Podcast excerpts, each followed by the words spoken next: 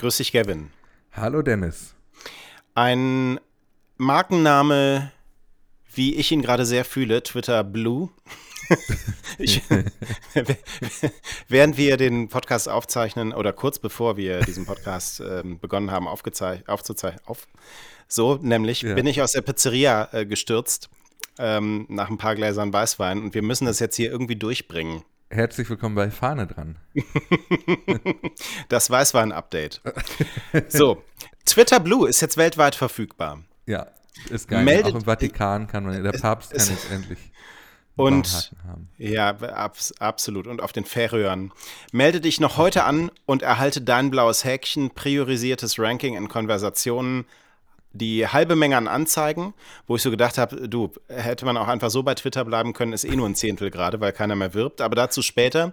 Lange Tweets, Bookmark-Ordner, benutzerdefinierte Navigation, Tweets bearbeiten, Tweets rückgängig machen und mehr. Äh, also, um ehrlich dann zu sein, nachdem wir gestern, vorgestern schon mal drüber gesprochen haben, gut, es sind ein paar mehr Funktionen als ähm, nur die, die wir hier aufgezählt haben. Aber so ist das Angebot jetzt gerade. Also das nur vorab als, als Werbeeinblendung. Nachdem wir in den letzten 88 Episoden ja immer großmundig dafür geworben haben, endlich, endlich Twitter Blue nutzen zu wollen, wenn es soweit ist, könnt ihr es jetzt, wenn ihr uns zum Beispiel aus Österreich zuhört, jetzt auch tun. So nämlich. Mhm. So. Und da gibt es das blaue Häkchen und über einen anderen Vertrag, nämlich Verification for Organizations oder so ähnlich, äh, gibt es das goldene Häkchen. Und jetzt bekommen mehr und mehr Unternehmen auch per E-Mail nochmal das Angebot für äh, die Business-Verifizierung für ein Abo. 1000 Dollar pro Monat für ein goldenes Häkchen in den USA, 950 Pfund in Großbritannien. Ich finde ja äh, die Zahl, die dahinter steht, noch geiler ähm, bei Twitter Gold, das ja so mhm. nicht heißt. Nämlich, es gibt ja eben diese Möglichkeit, dass du ähm, an bestehende Accounts äh, mit goldenem Haken andere Accounts anknüpfst, die bekommen dann das kleine das Profilbild des angeknüpften Accounts sozusagen klein dahinter angezeigt. Ja, Affiliate-Konten heißen die. Ne? Exakt diese. Und ähm, für ein Affiliate-Konto musst du 50 Dollar im Monat zahlen. Das heißt, mal angenommen, du bist jetzt ein größeres Medienhaus, das 6, 7, 8, 9, 10, sagen wir 20 Untermarken hat, zum Beispiel der Chefredakteur oder die Mo Morgenausgabe oder die Eilmeldungen oder dein Sport, ähm, äh, äh, wie, wie, heißt es, Ressort, haben mhm. alle einen eigenen Twitter-Account. Dann zahlst du am Ende dafür nochmal genauso viel, nämlich nochmal 1000 Dollar, um diese 20 Accounts auch alle mit zu verifizieren.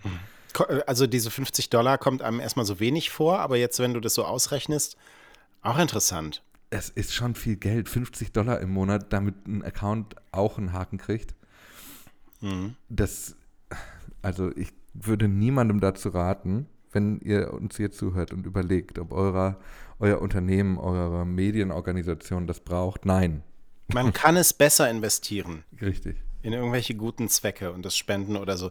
Jetzt ähm, bietet Twitter einigen Berichten zufolge so ausgewählten Werbetreibenden mhm. kostenlose Affiliate-Konten an. Da sind wir so ein bisschen, äh, jetzt ist wieder Full Circle. Ja. Ähm, weil wir haben darüber schon mal gesprochen, wie Twitter damals mit dem blauen Haken umging. Ähm, äh, also damals ganz früher, so vor zehn Jahren, dass der blaue Haken so ein bisschen als Incentive-Maßnahme auch genutzt wurde. Für um, Promis und, und MultiplikatorInnen, genau, ja. Um denen so ein bisschen, ähm, die so ein bisschen zu, wie sagt man, pampern und denen ein gutes Gefühl zu geben und zu sagen, hey, hier, ähm, werbt doch mal ein bisschen für Twitter, ihr habt sogar, ihr seid ja verifiziert und so. Und offenbar passiert das gleiche jetzt mit Werbetreibenden. Mhm. Willkür wieder an Bord. Und so. während wir das hier aufnehmen, also jetzt gerade, wir haben sehr spät, also nach drei Gläsern Wein ungefähr, wir haben Donnerstagabend 23.13 Uhr. Währenddessen kommt hier gerade Breaking. Twitter starts oh. notifying legacy verified users that they will lose their checkmark if they don't subscribe. Ja, und also wann? wann? Gibt, ne, bitte? Wann wird es soweit sein? Also passiert schon. Es gibt schon einen Screenshot, ah. dass jemand so eine Nachricht bekommen hat, don't lose your blue check. Und dann wirst du gefragt, bist du ein Individual oder eine Organisation, um auszuwählen, welchen ähm, brauchst du Twitter Blue oder Verified Organization, um deinen blauen Haken zu behalten. Also das wird gerade ausgerollt offenbar.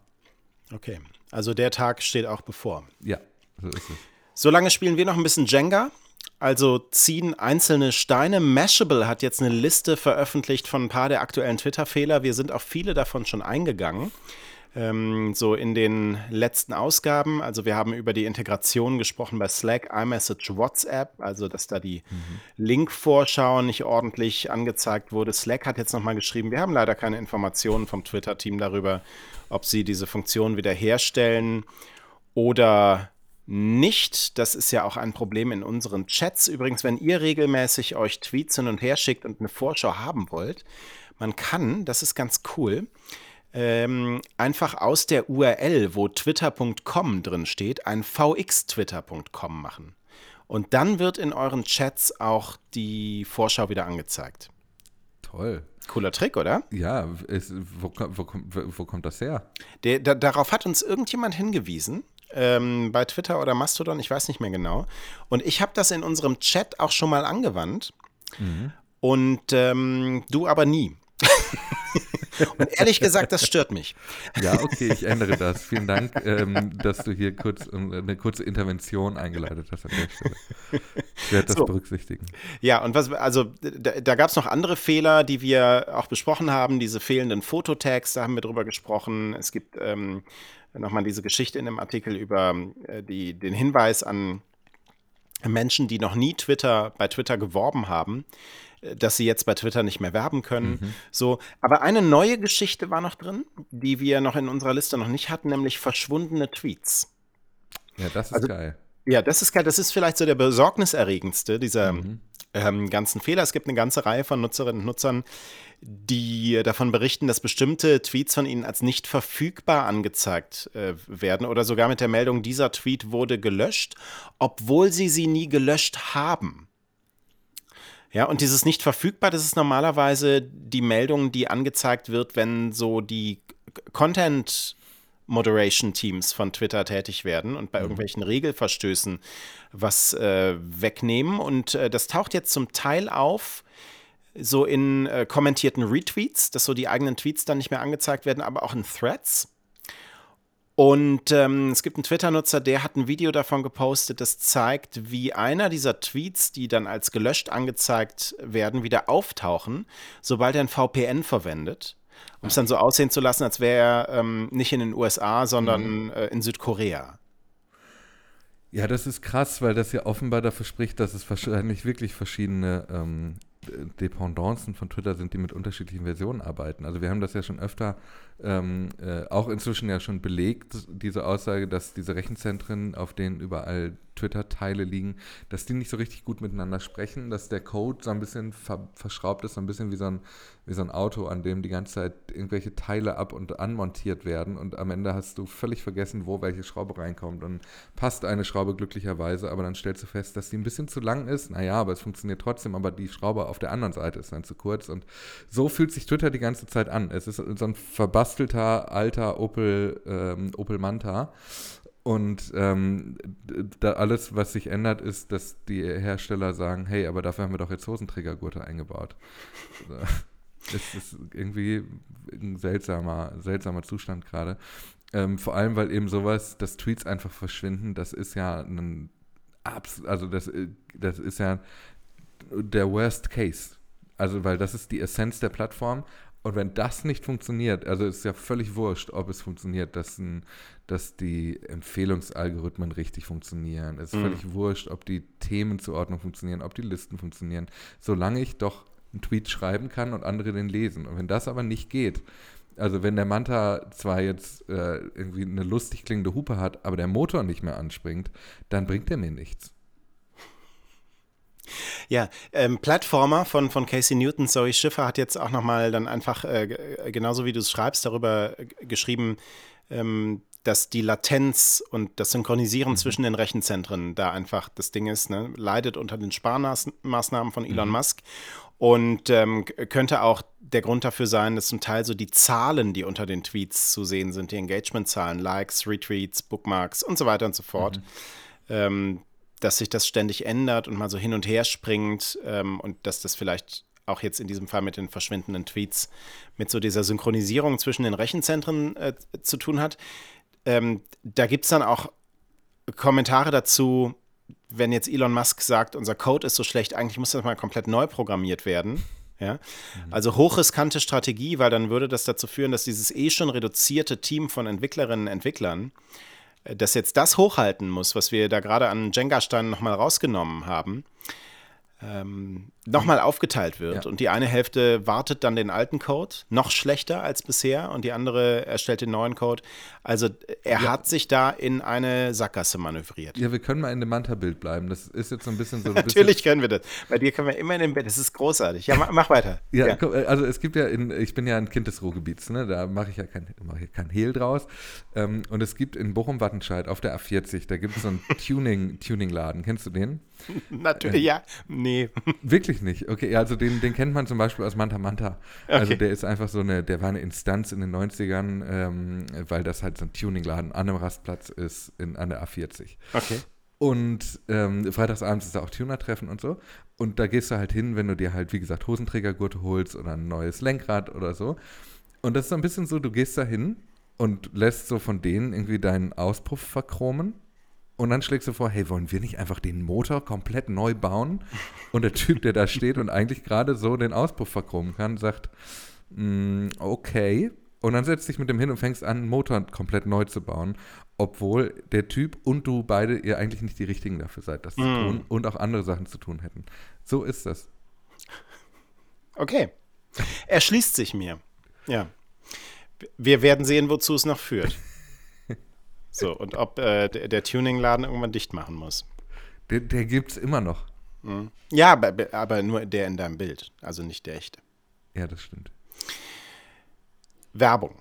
Wir müssen über Werbung sprechen. Achso, ich dachte, das ist jetzt unsere Werbepause. Nein, wir haben, wir, haben wir immer noch nicht. Ich, ich finde nach wie vor sollte Mastodon bei uns werben oder Blue ja. Sky. Jo, ja. Haben, äh, also wir haben kein Geld dafür bekommen, aber wir haben schon für Blue Sky haben wir schon mehr getan, als ja, wir das tun stimmt. müssen. Das stimmt. So, nein, wir müssen über Werbung bei Twitter ähm, sprechen. Wie sieht das im Moment aus? Vox hat nochmal so ein bisschen den Stand der Dinge zusammengefasst. Also mehr als die Hälfte der 1000 größten Werbetreibenden von Twitter ähm, hat seit Februar keine Werbung mehr auf der Plattform geschaltet. Das geht ähm, aus Daten von einem Analyseunternehmen für digitales Marketing hervor. Pathmatics heißen die. Und von den zehn größten Werbekunden, die Twitter vor der Übernahme hatte, werben jetzt nur noch sechs auf der Plattform. Also vier sind abgesprungen und das ähm, ja, wirkt sich natürlich auf das Ergebnis von Twitter aus. Wir haben hier schon drüber gesprochen. Das Wall Street Journal hat geschrieben, dass die Einnahmen um 40 Prozent zurückgegangen sind. Und mhm. die Twitter-Website, also die äh, besondere Website von Twitter, auf die Werbetreibende gehen, um ihre Kampagnen zu erstellen, äh, die scheint auch von weniger Menschen besucht zu werden. dass die Zahl der Nutzerinnen und Nutzer im Februar im Vergleich zum Vorjahr um 18 Prozent zurückgegangen. Das ähm, sind auch Zahlen von einem Digital Intelligence Unternehmen, Simul Similar Web.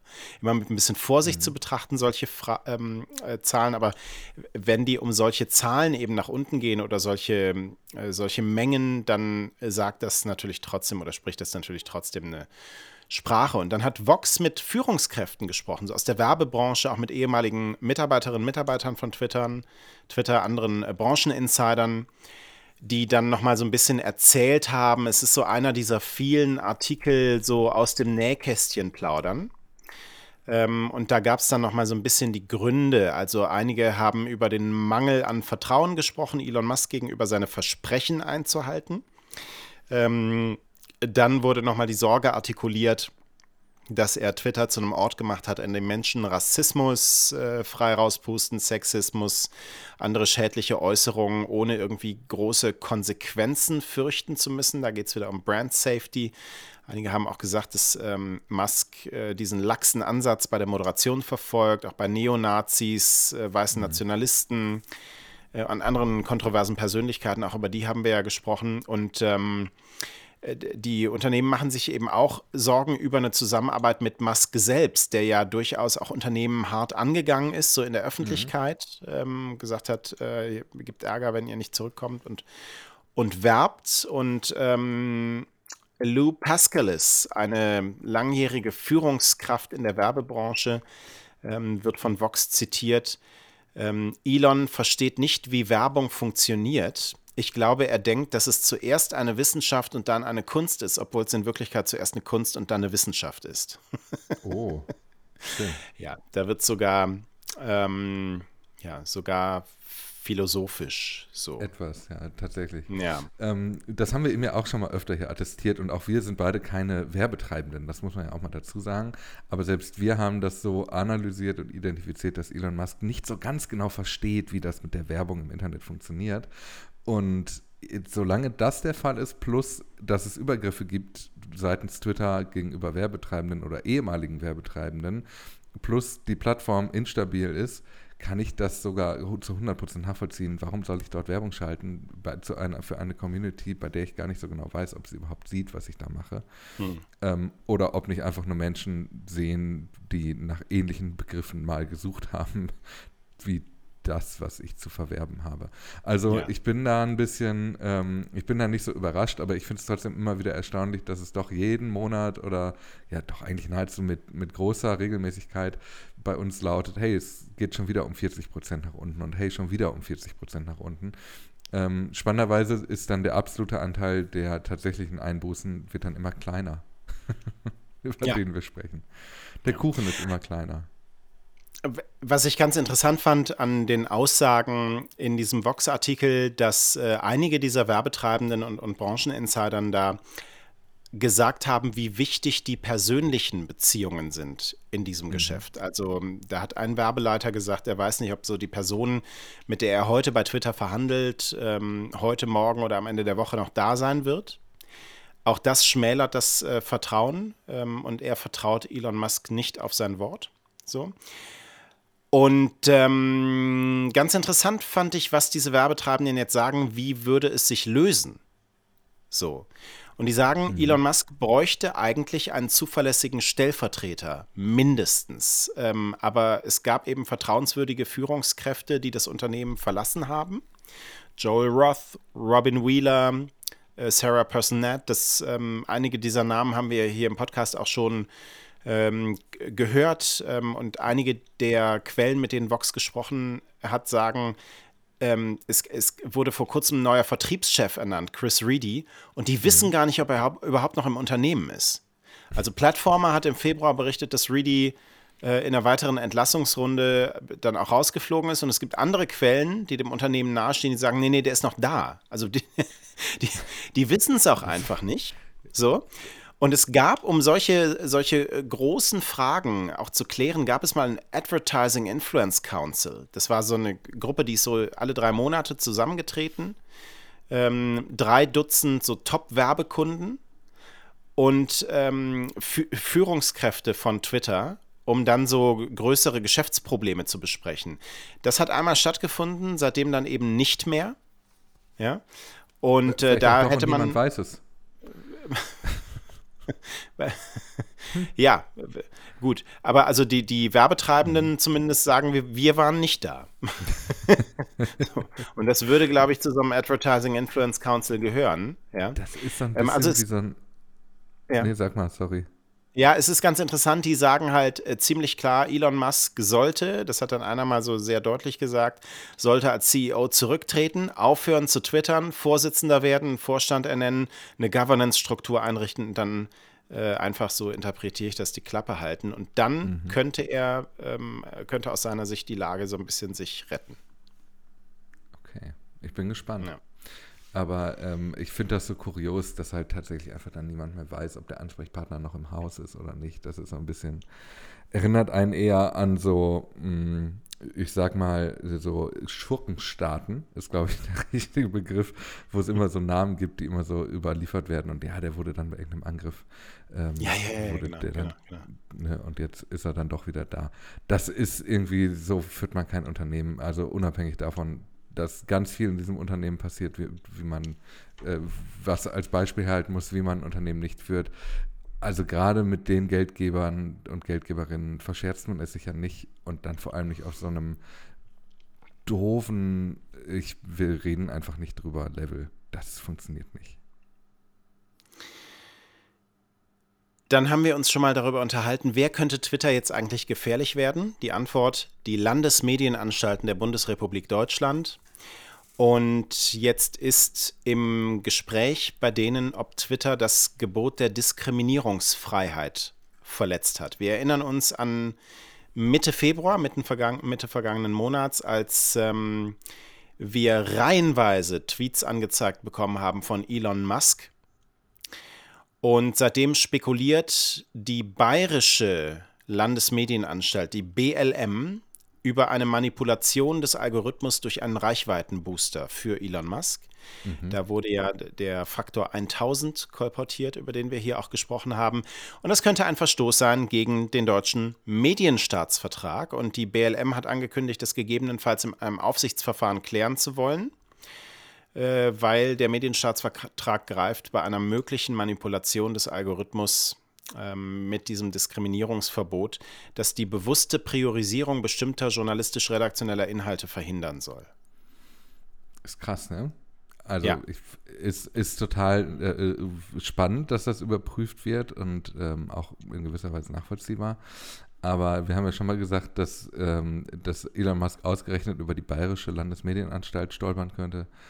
Das ist eigentlich die schönste, die, das schönste, wie sagt man, die schönste Pointe der Geschichte. Die Frage ist natürlich am Ende, wie zahnlos dieser Tiger sein wird. Mhm, genau. Ja? Ähm, aber ich fand ganz interessant, was die BLM dann nochmal gesagt hat.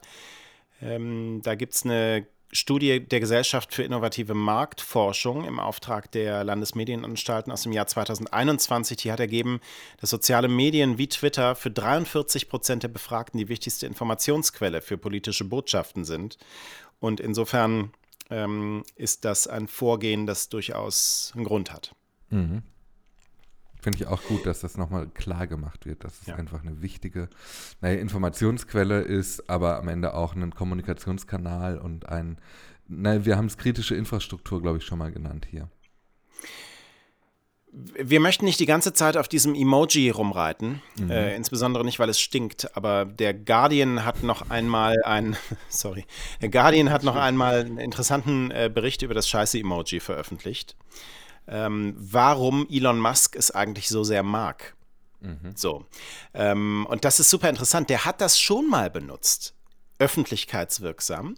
Mhm. Und zwar als der frühere Chef von Twitter, Parag Agrawal, ähm, der an Bord war, bis Jack Dorsey dann ausgestiegen ist und Elon Musk eingestiegen ist. Mhm. Ähm, der hat Elon Musk mal eine ausführliche Erklärung gegeben, warum es so schwierig ist, die Verbreitung von Bots auf Twitter mhm. einzuschätzen. Und da hat Elon Musk, das war letztes Jahr im Mai, mit dem Scheiße-Emoji geantwortet. Ja. Ja? Ich erinnere mich. Das hat Twitter dann auch in seiner Klage zitiert, mit der Musk dann gezwungen werden sollte, auch diesen Kauf von Twitter abzuschließen. So. Und warum ist das so? Also der, der Guardian stellt die schöne Frage, warum genau scheint ein 51-jähriger Mann in Freuds analer Phase festzustecken? ähm, und der Guardian hat dann ein paar PsychoanalytikerInnen äh, kontaktiert, die sich nicht dazu äußern wollten, aber eine Professorin für Kommunikation an der Universität von Kalifornien, ähm, Magdalena äh, Wojcicak, ähm, hat sich geäußert, ist wenig überrascht, sagt sie, weil Musk mit diesem Emoji in der Sprache des Populismus um seine Anhänger wirbt. Mhm. Das ist ein Indikator für die Trivialisierung des öffentlichen und politischen Diskurses in den Vereinigten Staaten. Einige Aspekte dieses Diskurses und populistischer Politiker oder Rhetorik ähm, oder einer dieser Aspekte ist die Einfachheit. Es ist der Appell an das einfache Volk, sagt sie, der Anti-Intellektualismus, der Anti-Elitismus.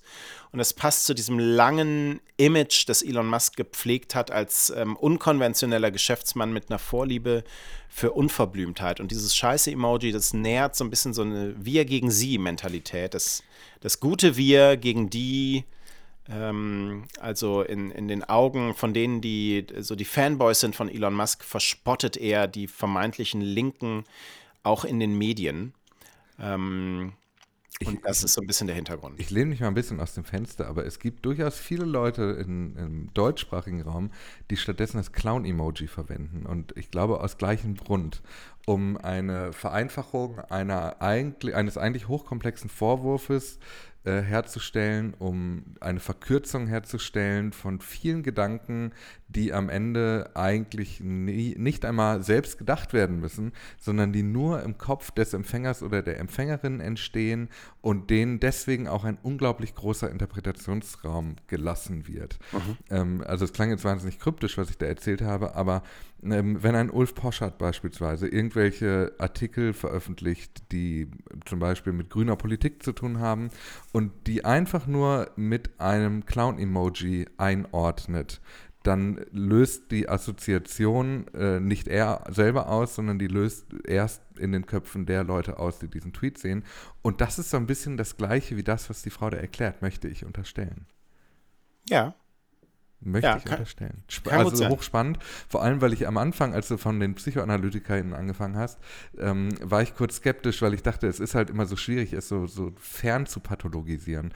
Aber so eine tatsächliche unter kommunikationswissenschaftlichen Aspekten angefertigte Analyse ähm, finde ich da doch sehr klug und sehr zutreffend. Und ähm, es, ich glaube, da steckt ganz viel Wahrheit drin. Wo nicht ganz so viel drin steckt, ist in den Büroräumen von Twitter. Äh, Dennis Stelling. Vielleicht abschließend, Elon Musk hat den Mitarbeiterinnen und Mitarbeitern um 2.30 Uhr morgens eine E-Mail geschickt und da reingeschrieben, das Büro ist nicht optional und hat angemerkt, dass es in San Francisco gestern halb leer war. Ich finde das aber geil, weil weißt du, was ja eigentlich die Aussage davon ist? Weil die, die, die Ansage, dass Home, die Homeoffice-Zeit ist vorbei, die gibt es schon länger. Mhm. Aber die Leute kommen nicht. Das bedeutet, diese eigentlich sehr äh, autoritäre äh, Führungsstil im Unternehmen, der scheint offenbar nicht, nicht bei allen äh, zu funktionieren. Also das Prinzip Angst ist offenbar nicht bei allen Leuten angekommen, wenn das Büro halb leer ist. Wobei man jetzt dazu sagen muss, eventuell gibt es einfach nicht genug Leute, die das Büro auffüllen können. Vielleicht auch so. Ähm, wir haben noch zwei, ich habe noch zwei Sachen. Oh! Mhm. Äh, zum einen äh, dieses WebP, äh, ah. die Bildformat. Ähm, das ist eigentlich eine Kleinigkeit. Twitter unterstützt jetzt das WebP-Bildformat. Das ist eine Komprimierung, genauso wie ihr von JPEG kennt oder von PNG. Ähm, und ich finde das aber spannend, dass ausgerechnet jetzt Twitter anfängt, das WebP-Format äh, für Bilder zu nutzen, weil das Hauptziel eigentlich die Reduzierung von Bandbreite ist. Das heißt, äh, die, äh, es wurde offenbar die Entscheidung getroffen, wir installieren jetzt bei uns die Möglichkeit, mit dem WebP-Format zu arbeiten und speichern auch die Bilder bei uns im WebP-Format, um Daten zu speichern, um Kosten zu sparen. Also es wurden Leute beauftragt, um das auszurichten, um vermutlich Kosten zu sparen ich finde, das muss man fast gar nicht mehr erklären. Das kann man so stehen lassen. Mhm, mh. ähm, und das andere ist, während wir hier sprechen, es gibt noch eine kleine, ähm, äh, noch eine kleine Neuigkeit zum Thema Ende des Legacy Verified Programs, also der, das Ende des blauen Hakens de, all derer, die dafür nicht zahlen, kommt am 1. April. Ein Tag nachdem der Algorithmus open gesourced wird. Ich bin gespannt, ob beides wirklich eintritt, ehrlicherweise. Wir werden es uns am 1. April angucken. Ja, muss ich mich wieder von Siri erinnern lassen oder werden wir das schon alleine rausfinden? Vielleicht erinnern wir uns selbst dran. Wir, wir geben uns Mühe. Ich wünsche dir ja. ein schönes Wochenende. Ja, ich bin an der Nordsee. Wirklich? Ja, und ähm, ich hoffe sehr darauf, dass hier nichts passiert in diesem Bums. Und Warum sollte es auch? Das ist noch und, nie vorgekommen. Dennis. Ja, wir hören uns Sonntag, äh, also für euch am Montag wieder. Bis Montag. Tschüss.